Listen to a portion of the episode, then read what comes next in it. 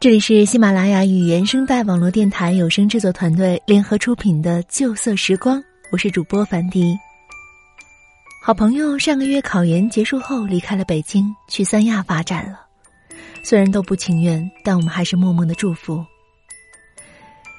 天儿不仅是我生活中的好友，更是工作上的搭档。这些天离开的人太多，忽然觉得日子像是一部电影的结束。也许。过一段时间后，才能看起来像是一个新故事的开始。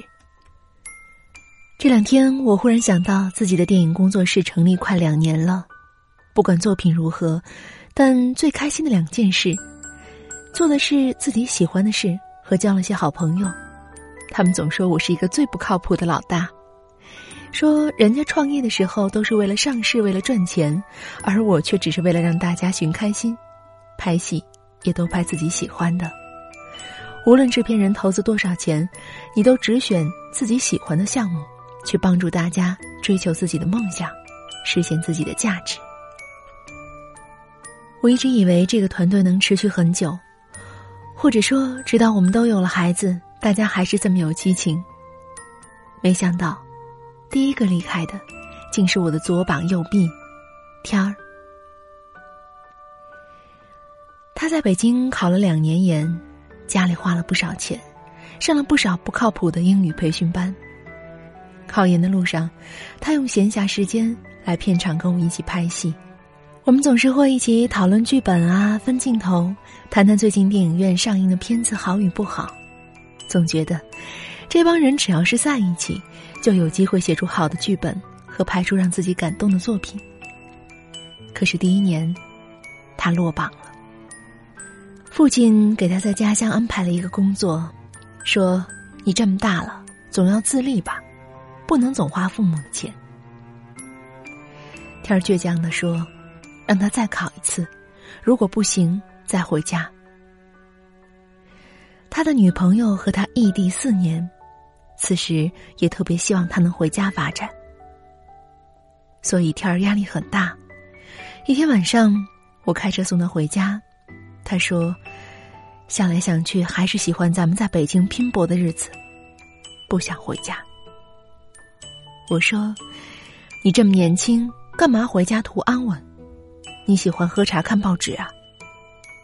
他笑着说：“我也不想啊，但是人总不能太自私。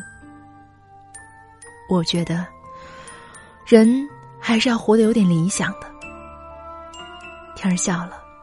那一路，他一直在跟我谈梦想。第二年考研前，天儿生日，他请我们吃饭。那天他没怎么说话，吃完饭我们就散了。我隐隐约约觉得他有事情瞒着我。之后，我们也就没有联系了。我以为他考研忙，也没有过问。可是，直到考研结束后，我的新剧本创作完成，天儿回家静养，我准备等他回来开机。没想到的是，他给我的第一通电话竟然是：“龙哥，我去三亚工作了。”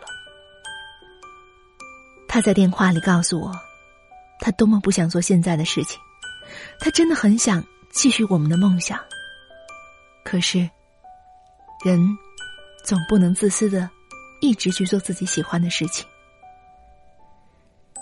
挂了电话，我鼻子酸酸的，心想：如果我能发得起更高的工资就好了。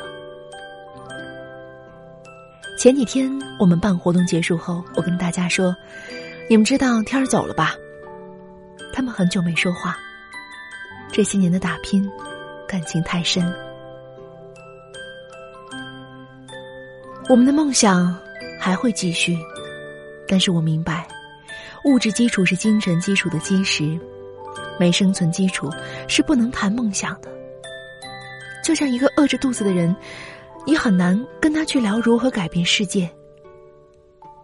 天儿走的时候，我给他发了一条微信，说：“去吧，我们都不会解散，我们在这儿等你。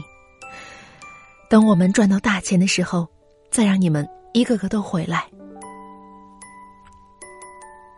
我能看到这样的未来，甚至有时候夜深人静，我会冥想到走的朋友们都回到身边，那时候我们都富足了一些，这样能更一心一意的为梦想、为艺术去奋斗。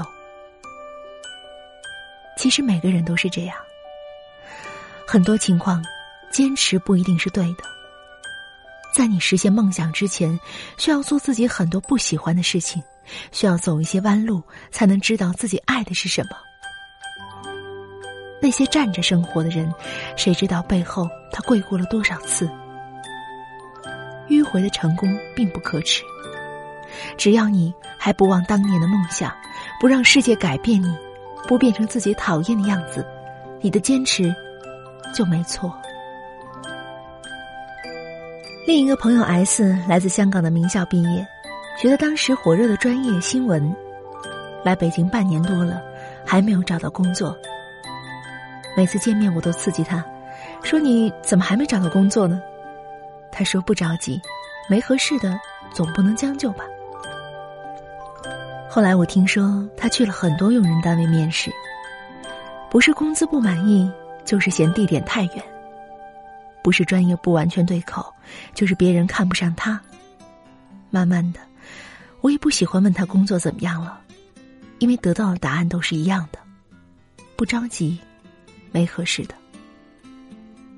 于是，我开始问：“你什么时候找男朋友呢？”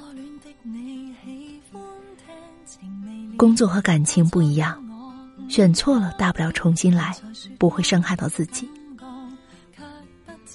只有先去做一份工作，才能在工作中知道自己想要什么，知道自己擅长什么，不喜欢什么。只有先生存，才能再谈理想。很多时候，我在想，任何梦想和生活，都是基于度过生存期那段连下顿馆子都计划再三的时光后，否则，一切都是空中楼阁。在度过生存期的过程。可能会失去一些宝贵的东西，过得或许很不尽如人意，但是不忘初心，记得每天提醒自己，这些黑暗只是为了今后的黎明。想握紧些片压杀柔情与共，都懂得怎去跟那人潇洒细数。明事理又更明白讲也套路，谁还在？谁别去？谁人未到？只好等一日刚好改变喜好，时候也未算早，你或只会装作糊涂。谁叫最爱都早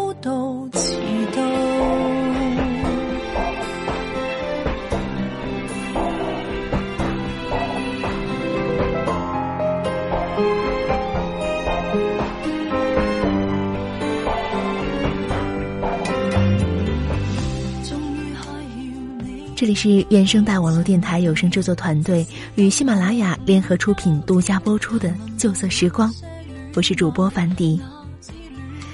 这期节目就是这样了。如果你想听到更多节目，可以下载喜马拉雅手机客户端，搜索“樊迪”，就可以收听到我的节目了。我们下期见。